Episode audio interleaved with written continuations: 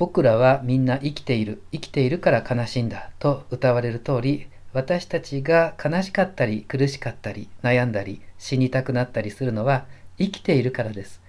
そして生きているということは息をしているということ。まあ、今日は精霊降臨ですが、精霊はギリシャ語のプネウマ。これは息という言葉です。私たちはいつも息をしています。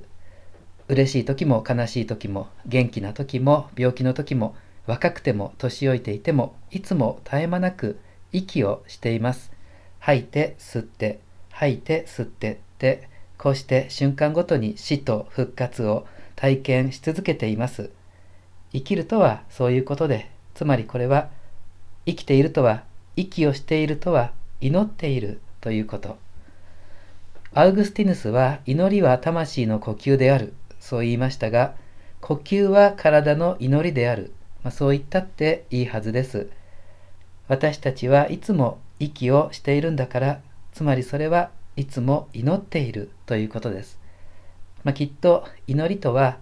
自分が呼吸していたことをふと思い出すかのように自分が祈っていたそのことを思い出すことではないでしょうか。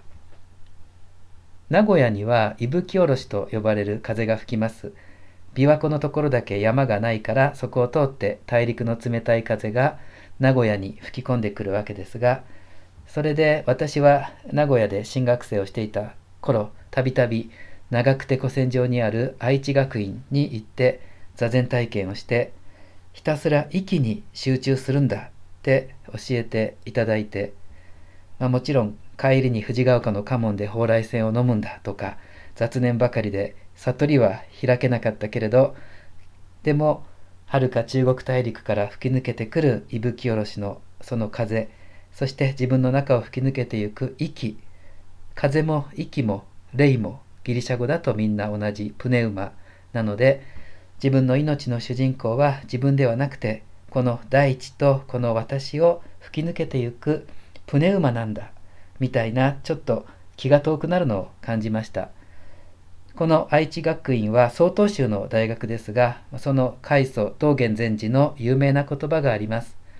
仏道を習うというは自己を習うなり自己を習うというは自己を忘れるなり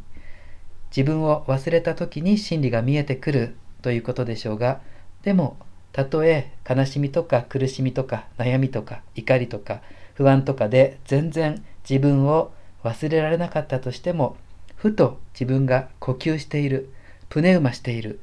そのことを思い出すだけで多分結構いいんだと思いますイエズス会の片柳神父様がブログで呼吸の祈りというのを紹介してくださっています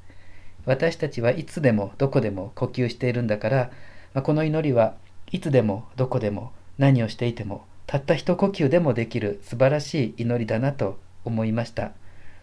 まとにかく思い出したいのは私たちの祈りは精霊の祈りなのだということ。私が祈っている時それは精霊が祈っている。まあ、さらにおそらく私が祈っていなくても精霊が祈っている。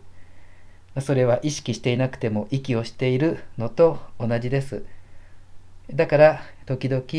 息をしているということに心を向けてもう自分が祈っていたことプネウマしていたことそのことを思い出してみましょう。